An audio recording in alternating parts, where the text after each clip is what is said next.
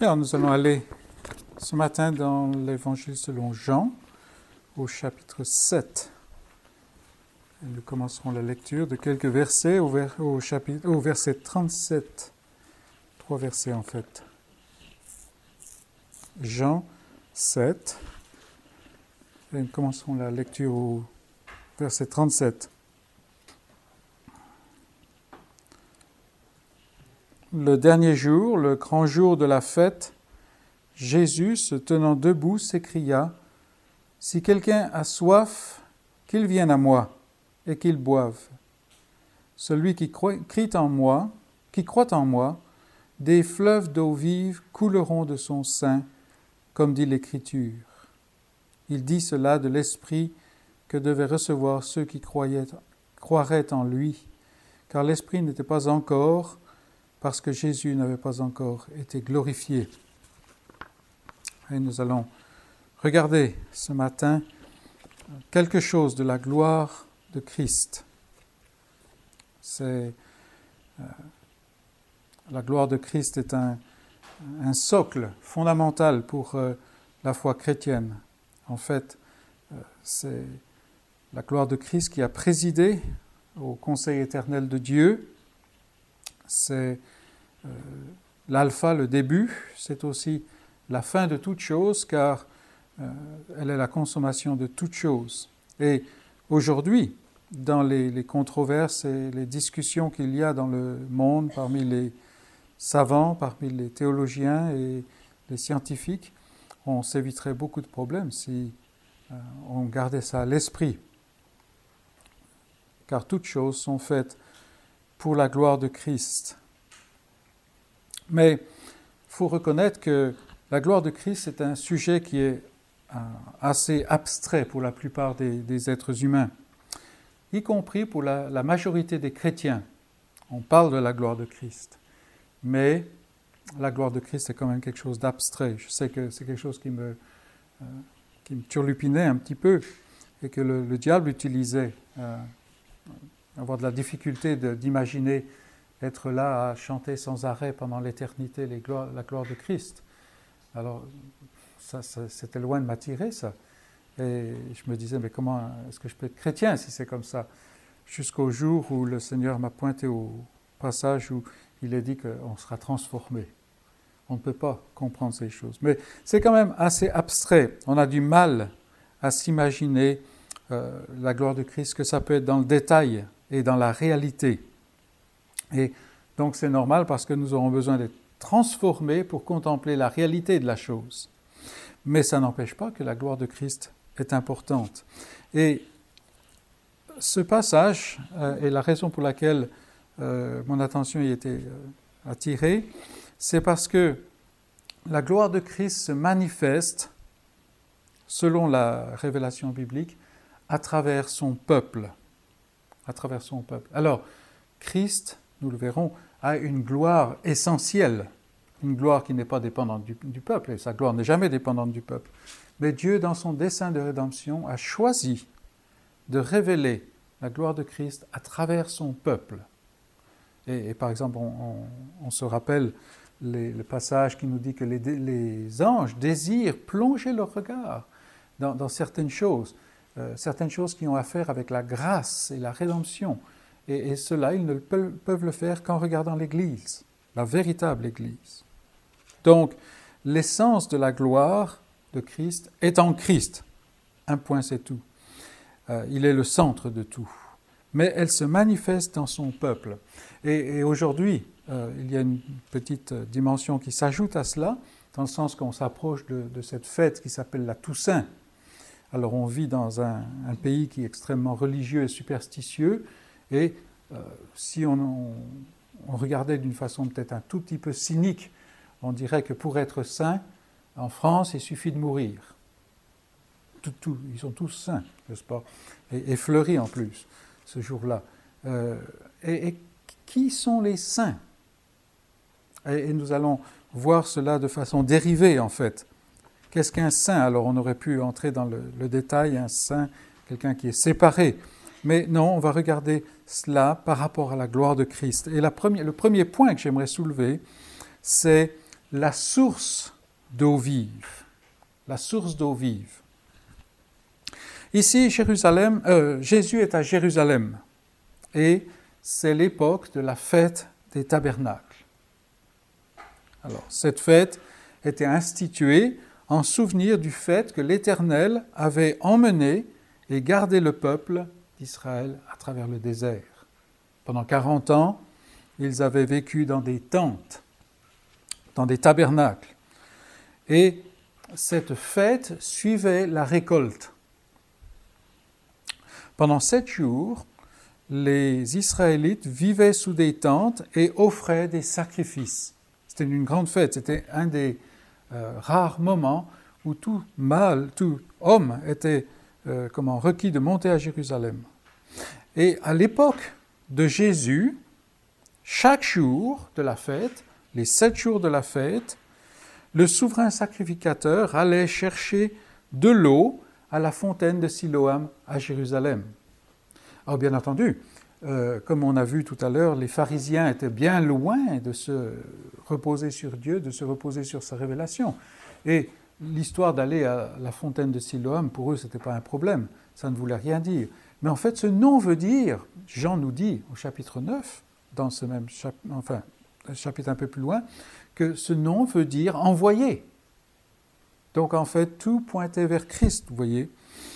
Donc chaque jour de la fête, les sept jours de la fête, il allait chercher de l'eau à la fontaine de Siloam et ce souverain sacrificateur la ramenait en procession pour la répandre dans le temple. C'était un, signe d'adoration, une, une action d'adoration.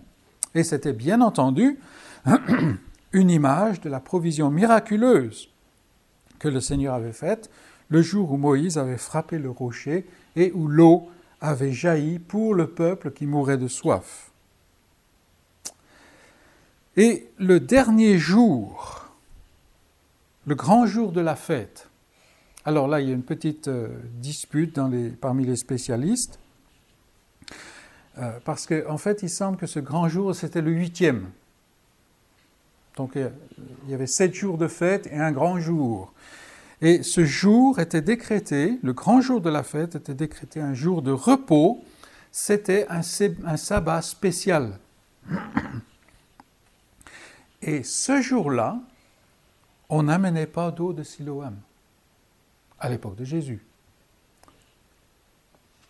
Alors, bien entendu, c'est tout, à fait, compréhensible. Parce que l'eau qui venait de Siloam ne peut pas, en fait, étancher la vraie soif de l'être humain. La soif de salut, la soif de rédemption. Elle ne peut pas donner cette vie nouvelle. Et donc, ce grand jour qui parlait de Christ, en fait, il n'y avait pas d'eau qui venait de Siloam. Et c'est alors, c'est ce jour-là, que Jésus le, vrai repos du peuple se lève, dans notre passage et crie à voix forte. Il crie les, mots que nous, avons, que nous avons lus là. Si quelqu'un a soif, qu'il vienne à moi et qu'il boive. Donc là, on voit, très bien le, la, scène. Au moment où les, Israélites, les, gens qui étaient à Jérusalem avaient l'habitude qu'on amène de l'eau. Ce jour-là, on n'amenait pas d'eau. Jésus se lève. Jésus se lève. C'est très beau, n'est-ce pas? C'est merveilleux. Il est le rocher. Il est le vrai rocher, celui qui va être frappé pour garder, ou plutôt pour donner la vie au peuple. Bien sûr, le coup qui s'abat sur Christ n'a pas besoin d'être répété parce que le salut qu'il fait, l'œuvre qu'il accomplit, est complète et parfaite. Et pour nous, c'est très très important de regarder la Bible d'une manière réaliste, réelle. Quand par exemple Jésus sur la croix dit tout est accompli, le danger pour nous c'est de, glisser sur ces choses-là, de surfer et puis de, ne pas faire très attention. Mais toute parole est importante. Quand il dit tout est accompli, ce n'est pas simplement une, parole religieuse. Cela veut dire que l'œuvre est finie, parachevée, on dirait aujourd'hui, pour bien donner l'idée de, clôture de, l'exercice, n'est-ce pas? Tout est accompli. Moïse, lui, dans, le désert, a frappé le rocher deux fois. Et il n'a pas pu entrer dans la terre promise. Il n'a pas pu. Mais Christ n'est pas ainsi. Et si, vous voulez tourner à Hébreu 10, nous allons lire les versets 12 à 15 dans la lettre aux Hébreux, chapitre 10, versets 12 à 15. On peut commencer au verset 11. Et tandis que tout sacrificateur fait chaque jour le service et offre souvent les mêmes sacrifices qui ne peuvent jamais ôter les péchés. Lui, après avoir offert un seul sacrifice pour les péchés, s'est assis pour toujours à la droite de Dieu. Il attend désormais que ses ennemis soient devenus son marchepied, car par une seule offrande, il a amené à la perfection pour toujours ceux qui sont sanctifiés, mis à part. C'est ce que le Saint-Esprit nous atteste aussi, et l'auteur de la lettre aux Hébreux ensuite commence à citer euh, des passages de l'Ancien Testament. Le Christ n'est pas comme Moïse, il n'y a pas besoin de frapper deux fois. Non seulement l'œuvre est unique et elle n'a pas besoin d'être répétée, mais elle ouvre la porte de la terre promise. Moïse, lui, n'est pas passé dans la terre promise. Et bien entendu, euh, ces choses-là ont valeur allégorique. Euh, Moïse ne peut pas entrer dans la terre promise, ne peut pas mener le peuple dans la terre promise. Pourquoi? Moïse, c'est la loi. La loi ne peut amener qu'à la mort. La loi ne, justifie personne, car la loi demande ce que aucun être humain ne peut donner, à part Jésus-Christ bien sûr, c'est-à-dire la perfection. Le grand souverain sacrificateur, celui qui, pas celui qui ramène de l'eau, mais celui qui est l'eau de la vie, il est désormais à la droite de Dieu, comme nous dit le passage, pour toujours. Il n'y a plus besoin d'œuvre, c'est fait. Et, bien entendu, celui qui vient à Christ bénéficie des bénédictions qui sont en Christ, c'est-à-dire qu'il reçoit la vie éternelle. C'est ici la gloire de Christ. Et quand on voit cette scène à Jérusalem, on, est frappé par cela, n'est-ce pas? Tous les jours l'eau, mais cette eau ne, peut rien faire, c'est un symbole. Mais voilà que maintenant Christ se lève, c'est sa gloire. Il est l'eau qui, achève, qui, étanche la soif. Il est glorieux parce qu'il est Dieu, parce qu'il est glorieux en lui-même. Mais il est glorieux ou glorifié parce qu'il a accompli une œuvre parfaite et au risque d'être de, parler du mauvais français, de dire du mauvais français, il, est, il a accompli parfaitement l'œuvre parfaite. Quiconque vient à lui, boit cette eau merveilleuse et chante sa gloire jusque dans l'éternité. Ça, c'est l'image que nous avons des rachetés. Et la question se pose à chacun de nous, c'est est-ce que nous sommes venus à Christ? Ou est-ce que nous sommes comme ces Toussaint qu'on va fleurir euh, aujourd'hui, enfin, ou cette semaine, ce week-end, est-ce que nous avons souffert de la foi, de la, soif spirituelle pour venir au rocher qui a été frappé pour goûter de l'eau? Et donc, nous avons vu la, la source d'eau vive. C'est Christ, celui qui est glorieux en lui-même, qui se lève au grand jour, le dernier jour, le grand jour de la fête, et qui invite quiconque entend à venir Maintenant, j'aimerais me tourner vers un, autre point qui, est les sources d'eau vive. Les sources d'eau vive. Donc nous avons vu la source d'eau vive, maintenant les sources d'eau vive.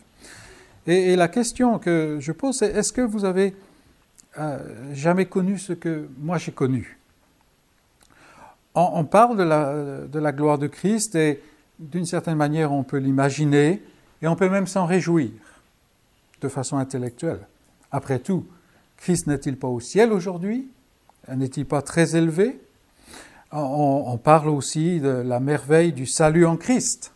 Et, ça, oui, on peut voir. Et de la félicité de celui euh, qui croit en Jésus-Christ. Celui qui croit en Jésus-Christ est bienheureux. Et bienheureux, c'est-à-dire il est déjà dans la félicité. et là, on a un peu plus de mal, n'est-ce pas? Un peu plus de mal, parce que ma vie chrétienne est loin d'être merveilleuse. Elle est loin d'être la félicité comme on l'imagine de façon classique. Et, souvent même, on est mené à se, à se poser la question, est-ce qu'on est même chrétien ou pas? En fait, c'est une très bonne question. C'est une très bonne question, mais comment est-ce qu'on peut y répondre? Et là, voyez-vous, notre problème, c'est que nous tournons toujours autour de nous-mêmes. Est-ce que je suis chrétien ou est-ce que je ne suis pas chrétien? Et tout de suite, la tentation, c'est d'aller dans ce que nous faisons de ce que nous ne faisons pas. On tourne autour de nous-mêmes. Une grande partie de nos problèmes réside à ce point-là. Mais écoutons les paroles de, de Jésus il invite quiconque entend sa voix et ressent sa soif, c'est-à-dire cette imperfection totale, c'est cette, cette, corruption qui est là, à venir à lui. Il invite. Et que se passe-t-il quand quelqu'un boit de l'eau à ce rocher divin? Vous voyez là, on ne regarde plus autour de, on ne tourne plus autour de soi-même là. Qu'est-ce qui se passe? Alors, des fleuves d'eau vive couleront de son sein nous lisons. Et c'est Jésus qui parle. On n'en est pas là à voir est-ce que j'ai fait tout ce que je devais faire. Ça, c'est la loi. Et la loi n'entre pas dans la terre promise. La loi met à mort. Elle sert de pédagogue pour montrer euh, l'imperfection qui même au mieux est ce que nous pouvons atteindre. Non. Des fleuves d'eau vie couleront de son sein, dit Jésus. Remarquons une chose. Il ne dit pas cette personne va vivre une vie sans ombre. Un grand, une grande facilité. Il dit simplement celui qui croit en moi sera habité par une nouvelle force. Il sera comme une source. Alors la source est le, départ du cours d'eau mais elle ne produit pas l'eau par elle-même. C'est là où l'eau sort, en fait, vient à, l'air libre. Quelqu'un répondra, mais je n'y arrive pas. Je n'y arrive pas à être cette source. Eh bien sûr que non. Bien sûr que non. Jésus ne parle pas du fait que nous produisions des fleuves d'eau vive. Il dit des fleuves couleront de son sein. Je sais que de façon imagée et symbolique, on parle de la source comme étant ce qui produit l'eau qui va dans le fleuve. En fait, ce n'est pas, pas, strictement juste. La source est l'origine euh, après la sortie, mais l'eau est déjà, euh, comment, est déjà récoltée, n'est-ce pas? Non, il dit, et Jésus de cette manière ici dit, des fleuves couleront de son sein. Est-ce que, et là c'est la question qui se pose à chacun d'entre nous, est-ce que vous essayez d'être un disciple ou est-ce que vous êtes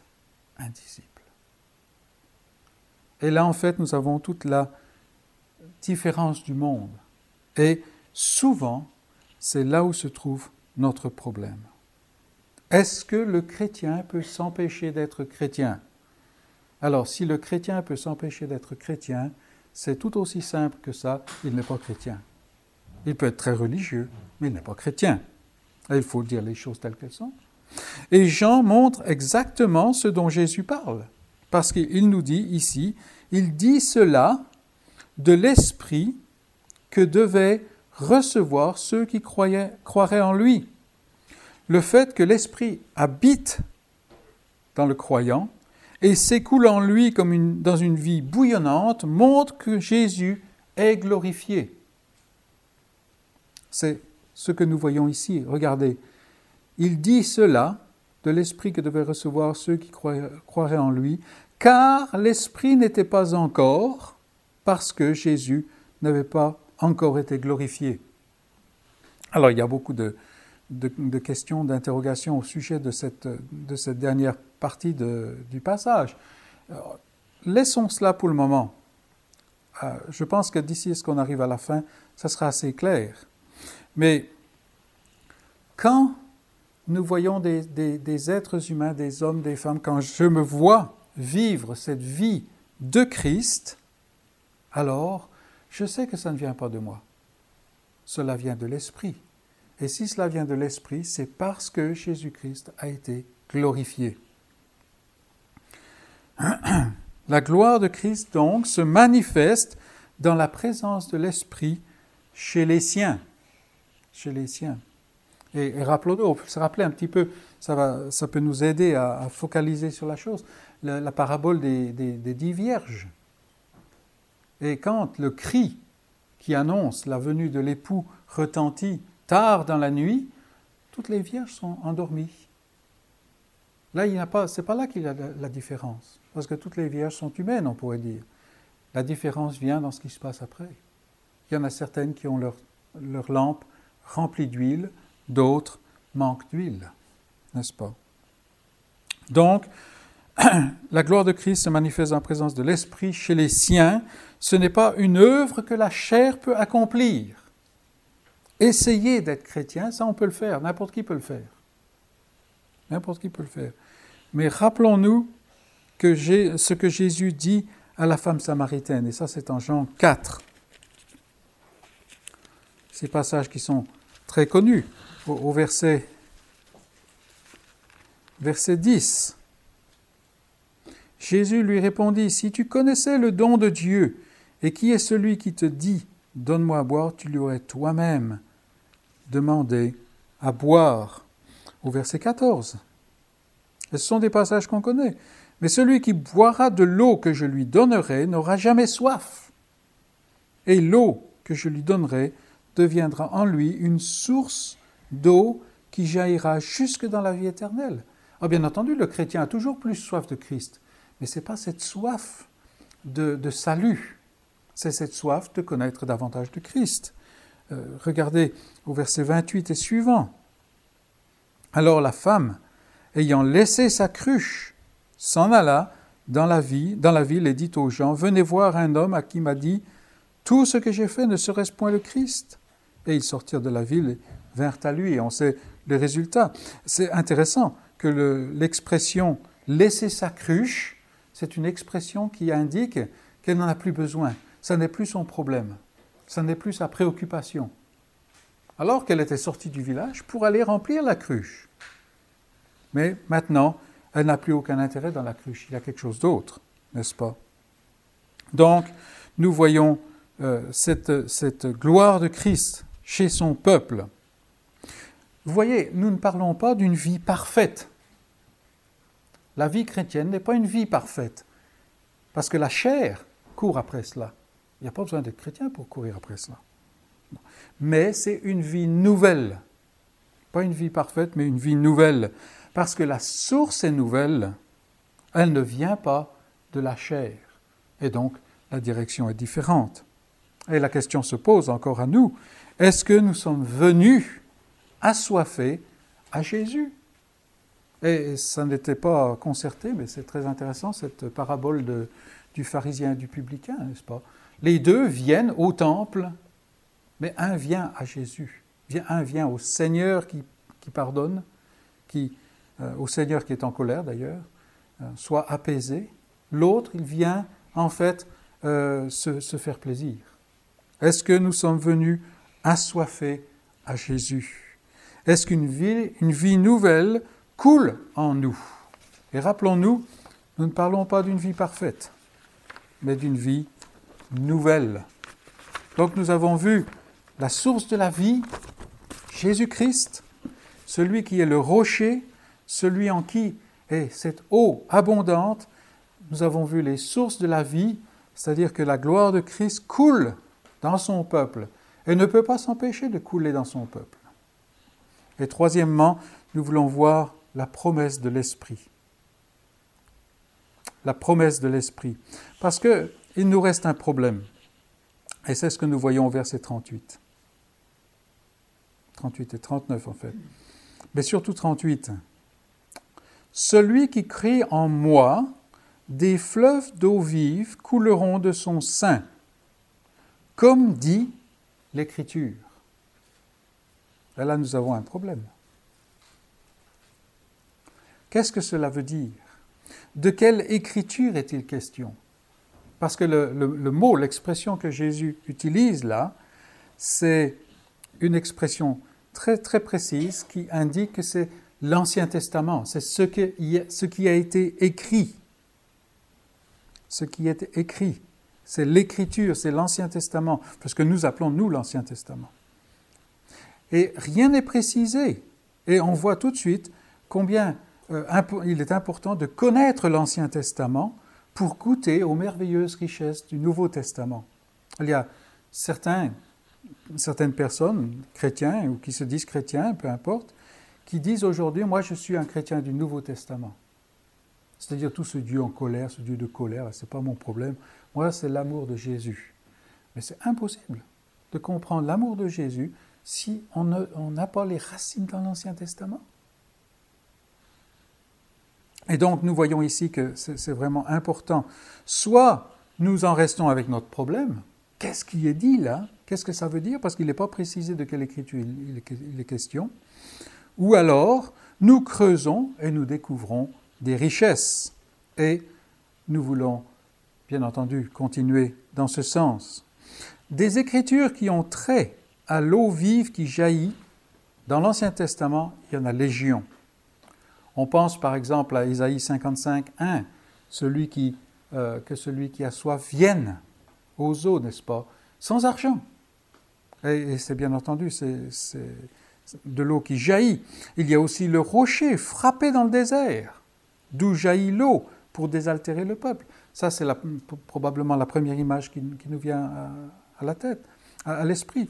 Il y a ce fleuve qui sort du temple que Ézéchiel a vu. Et, si vous voulez des références, Ézéchiel 47, au début du chapitre. Il voit un fleuve.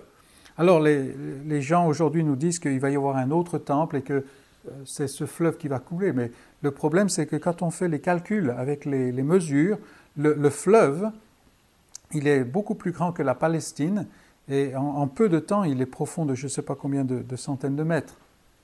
Donc c'est une image, bien entendu. Mais on pense à ça, ou bien on pense à la promesse d'une pluie bienfaisante euh, qu'on trouve dans Zacharie 14. Et ça vaut le coup qu'on y aille. Zacharie chapitre 14. Alors c'est le, l'avant-dernier livre de l'Ancien Testament, c'est assez facile à trouver.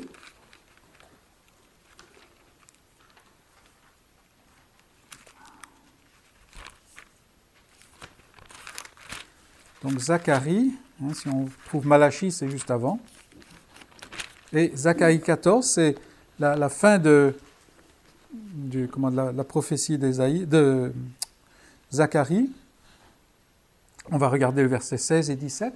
Et c'est à remarquer que, à l'époque de Jésus, ce passage, tout ce, ce, chapitre, mais il n'y avait pas de chapitre bien entendu, de Zacharie était un passage qui était lu, qui était lu au premier jour de la fête des tabernacles. C'est intéressant. Mais regardez au verset 16 et 17. Tous ceux qui resteront de toutes les nations venus contre Jérusalem monteront chaque année pour adorer le roi, éternel des armées, et pour célébrer la fête des tabernacles. S'il y a des familles de la terre qui ne montent pas à Jérusalem pour adorer le roi, l'éternel des armées, la pluie ne tombera pas sur elles et ainsi de suite. Et vous voyez, ici, on montre qu'il n'y aura pas d'eau pour ceux qui n'obéissent pas. Il n'y aura pas d'eau pour ceux qui n'obéissent pas. Revenons à Jean. Donc on peut penser à tous ces passages, à tous ces passages qui sont des promesses. Mais nous voyons plus clairement ce à quoi Jésus fait allusion si on va dans le livre de Néhémie au chapitre 8. Et le livre de Néhémie, surtout le chapitre 8, c'est un, chapitre qui est fondamental, qui est merveilleux à lire d'ailleurs. Mais le peuple est rentré d'exil et il se, il se rassemble à Jérusalem. Vous vous rappelez que Néhémie était celui qui est revenu parce que, bien que le peuple soit revenu à Jérusalem, il était dans l'abattement la, euh, dans et le temple était toujours en ruine, les, comment, les, les, murailles étaient en ruine. Mais ici, donc, euh, tout le peuple se réunit, se rassemble à Jérusalem pour entendre la lecture et l'explication de la loi de Dieu. Il y a ce qu'on appellerait aujourd'hui un réveil, en fait. Et quand on parle de la loi, ici en, en Néhémie 8, il ne faut pas restreindre la chose aux dix mots de Dieu, c'est-à-dire les dix commandements. Non, c'est toute la révélation de Dieu. C'est toute la révélation de Dieu. C'est C'est donc cette révélation. Et cette occasion est un moment crucial pour le peuple, parce que pour beaucoup de, ceux qui sont revenus, ils découvrent leur Dieu. Il y avait une certaine tradition qui s'était perpétuée dans l'exil à Babylone, mais pour beaucoup, ils n'avaient jamais entendu la loi, euh, comment lue euh, complètement de cette, de cette manière. Et une chose qu'ils apprennent, alors qu'on leur lit la loi, concerne précisément cette fête des tabernacles. Regardons chapitre 8, versets 14 à 18. Nous sommes dans Néhémie là. Donc tous les gens sont euh, comment, réunis à la porte des eaux et au verset 14, et ils trouvèrent, et là on a l'impression de découverte, ils trouvèrent écrit dans la loi de que l'Éternel avait prescrite par Moïse, que les enfants d'Israël devaient habiter sous des tentes pendant la fête du septième mois et proclamer cette publication dans toutes leurs villes et à Jérusalem, aller chercher à la montagne des rameaux d'olivier, des rameaux d'olivier sauvages, des rameaux de myrte, des rameaux de palmiers, des rameaux d'arbres touffus pour faire des tentes, comme il est écrit. Alors le peuple, euh, nous voyons ici, va faire cela. Il réalise qu'il y a certaines choses qui sont écrites dans la, dans la loi de Dieu et ils obéissent. Et aujourd'hui, on a, c'est une petite parenthèse, mais aujourd'hui, on a tendance à penser à des, un réveil comme quelque chose où il y a des, un moment où il y a des, choses euh, extraordinaires qui se produisent. Alors, d'une certaine manière, oui, mais c'est un retour à l'écriture. Ça, c'est un réveil. Un retour à ce que dit l'écriture. Donc, ils observent la fête. En fait, quand on lit tout le passage, on s'aperçoit qu'ils n'observent pas la fête pendant une semaine, mais pendant tout un mois. Et pendant ce temps-là, les, Lévites lisent et interprètent, c'est-à-dire expliquent la loi, la révélation de Dieu, l'Ancien Testament. Et, puis les Lévites conduisent le peuple dans la prière et ils passent en revue l'histoire du peuple vis-à-vis -vis de Dieu. Et regardons au chapitre 9, verset 15, 15 à 19. Donc, euh, Néhémie 9, tu leur donnas, et, là nous sommes au milieu de la prière, hein, et, leur prière, c'est, ils, passent en revue ce que, ce que Dieu a fait. Tu leur donnas, c'est-à-dire au peuple dans le désert, du haut des cieux, du pain quand ils avaient faim, et tu fis sortir de l'eau du rocher quand ils avaient soif. Nous sommes au temps de la fête des tabernacles, rappelons-nous. Et tu leur dis d'entrer en possession du pays que tu avais juré de leur donner. Mais nos pères se livrèrent à l'orgueil et raidirent leur cou. Ils n'écoutèrent point tes commandements. Ils refusèrent d'obéir et ils mirent en oubli les merveilles que tu avais faites en leur faveur. Ils raidirent leur cou et dans leur rébellion, ils se donnèrent un chef pour retourner à leur servitude. Mais toi, tu es un Dieu prêt à pardonner, compatissant et miséricorde, lent à la, miséricordieux, lent à la colère et riche en bonté, et tu ne les abandonnas pas. Petite parenthèse, nous sommes dans l'Ancien Testament. Verset 18. Même quand ils se firent un veau de métal fondu et dirent Voici ton Dieu qui t'a fait sortir d'Égypte, et qu'ils se livrèrent envers toi de grands outrages, dans ton immense miséricorde, tu ne les abandonnas pas au désert, et la colonne de nuée ne cessa point de les guider le jour dans leur chemin, ni la colonne de feu de les éclairer la nuit dans le chemin qu'ils avaient à suivre. Et regardez verset 20. Tu leur donnas ton bon esprit pour les rendre sages. Tu ne refusas, refusas point la manne de leur bouche et tu leur fournis de l'eau pour leur soif. Et vous voyez comment ici, nous avons lié dans le même passage et surtout dans le même verset le don de l'esprit la manne et l'eau du rocher pendant le temps de la fête des tabernacles. Le Seigneur leur a donné le pain du ciel et l'eau du rocher, et ces deux-là sont étroitement liés au don de la loi. Voyons par exemple au verset 13. Regardez le verset 13 du chapitre 9.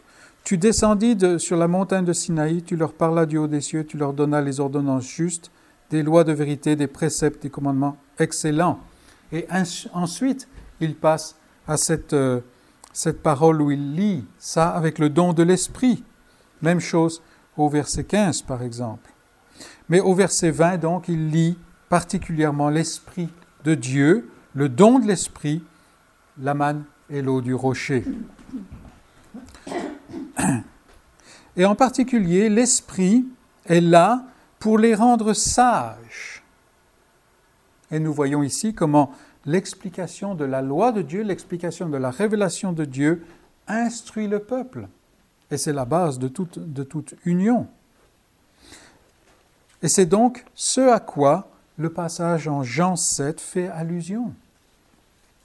Il dit cela,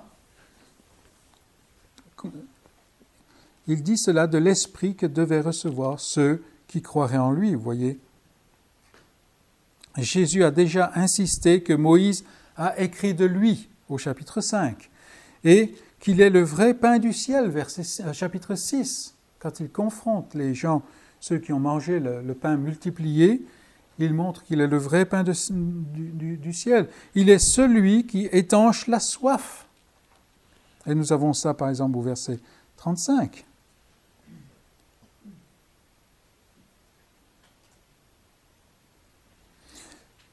Mais lors de la fête, il fait le lien avec l'esprit, tel que cela avait été fait en Néhémie. Vous voyez, il est le vrai pain, il est le rocher qui donne à boire, et c'est il lisse avec le don de l'esprit, comme nous le voyons ici. Jésus lui-même a parlé au bord du puits avec la Samaritaine. Il a parlé de cette eau qui bouillonne jusque dans la vie éternelle. Alors aujourd'hui, on peut se dire, mais je suis chrétien peut-être, mais je bouillonne pas beaucoup. Euh, non, mais euh, au moins, le chrétien n'abandonne pas et il mène jusque dans la vie éternelle. Pourquoi? Parce que c'est l'eau que, que Dieu donne, l'eau qui vient en Jésus-Christ. Ici, l'œuvre de Dieu s'ouvre sur cet accomplissement où l'Esprit de Dieu vient bénir avec grande richesse d'union la vie du croyant. Il vient couler dans la vie du croyant. De mort vis-à-vis de Dieu que cette personne était, celui à qui Dieu fait grâce devient un fleuve d'eau nouvelle. Il ne vit plus la vie de la mort, mais la vie du Christ ressuscité, si on peut dire. C'est une vie nouvelle. Et Jésus va un pas, fait un pas de, un pas de plus. Déjà, avec la, femme au puits, la Samaritaine, il se présente comme celui qui donne cette eau vive. Ou dans l'épisode où, après Jean, Jean 6, après la multiplication du pain, il dit, il est le vrai pain descendu du ciel. Mais ici, il n'est plus question d'une eau qu'on va chercher à Siloam tous les jours de la fête, et qui d'ailleurs fait défaut ce, grand jour de la fête, il n'y a pas d'eau. Ce dernier jour de la fête. Non, ce n'est plus une association de manne et eau du rocher et esprit comme en Néhémie, mais maintenant, Jésus se lève et il annonce qu'il donne la vraie boisson, qu'il donne la vraie eau, c'est-à-dire l'esprit qui non seulement étanche la, la, soif du pécheur, il le fait bien entendu, mais il crée un être nouveau d'où s'écoule la vie de Christ. Et euh, aujourd'hui, on cherche des miracles, beaucoup cherchent des miracles et tout ça, mais quelqu'un qui est passé de la mort à cette vie, cette vie-là, c'est véritablement un miracle, n'est-ce pas? Et c'est pour cela que Jean fournit l'explication qu'on a au verset 39. Il dit cela de l'Esprit que devaient recevoir ceux qui croiraient en lui. Jésus et les textes de l'Ancien Testament parlent du don de l'Esprit, de la venue de l'Église chrétienne, cette Église qui est habitée par l'Esprit et qui jusqu'à aujourd'hui n'a pas encore été détruite. Mais la source de ce, de ce Saint-Esprit donné, de cette nouvelle ère, c'est Jésus lui-même, sa personne et son œuvre. Il allait mourir et il devait ressusciter. Rappelons-nous ce que Pierre dit en, dans son sermon de la Pentecôte. Il n'était pas possible que la mort le garde. il devait être intronisé dans les cieux. Rappelons-nous Philippiens chapitre 2. Euh, c'est celui-là qui s'est humilié, que Dieu a élevé souverainement au-dessus de toute chose. Et il allait donner l'Esprit à ceux qui croiraient en lui. Et c'est ce qui s'est passé à Jérusalem. Et c'est ce qui se passe maintenant dans le monde entier depuis. Et ça ne s'est pas arrêté. Christ détient une gloire essentielle en lui-même. Il est Dieu. Il possède une gloire en vertu de son œuvre de création. Il a une gloire à cause de l'œuvre de rédemption qu'il accomplit sur la croix. Mais il se revêt aussi d'une gloire merveilleuse dans l'Église. Dans l'Église. En ceux qui croiraient en son nom. Ces gens-là ne sont plus à chercher à obéir Dieu en observant une loi, en essayant de, euh, de, faire leur mieux et en échouant misérablement, si bien qu'il faut chaque année euh, offrir un nouveau sacrifice. Ils, sont, ils ne sont plus là à manger la manne ou à boire l'eau qui vient du rocher qui a été frappé, mais ensuite à continuellement se rebeller comme les Lévites priaient, pas? Non, le croyant, le vrai croyant est maintenant habité du Saint-Esprit de cette source d'eau vive qui jaillit jusque dans la vie éternelle. Ces échecs proviennent de son ancienne vie, de son ancienne nature. Mais maintenant, lui, elle, offre des actions de grâce spirituelles, ce qu'il ne pouvait pas faire avant. C'est ainsi que se manifeste la gloire de Christ. Et euh, si on veut euh, avoir un, marque de ça, on va dans l'Apocalypse chapitre 21, euh, toute le, début de verset 1 à 21 par exemple, nous avons cette, cette gloire de Christ qui est manifeste, la gloire de Christ dans l'Église. C'est une pensée qui est renversante, révolutionnaire quand on réalise que si nous sommes croyants, nous sommes l'Église. Et euh, c'est exactement ce que Jésus-Christ dit, ce que Jésus-Christ annonce, si quelqu'un a soif, qu'il vienne à moi et qu'il boive. Celui qui croit en moi, des fleuves d'eau vive couleront de son sein, comme dit l'Écriture. Ça a déjà été annoncé, mais Jean continue, il dit cela de l'Esprit que devaient recevoir ceux qui croiraient en lui. Et donc, c'est à nous de nous placer devant le, devant le Seigneur et de voir réellement si cet esprit nous habite, si cette eau vive coule de notre sein, une eau vive qui n'est pas comme cette eau euh, croupie que nous avions autrefois. Que le Seigneur nous fasse la grâce de voir ces choses et de nous réjouir de la gloire de Christ. Amen.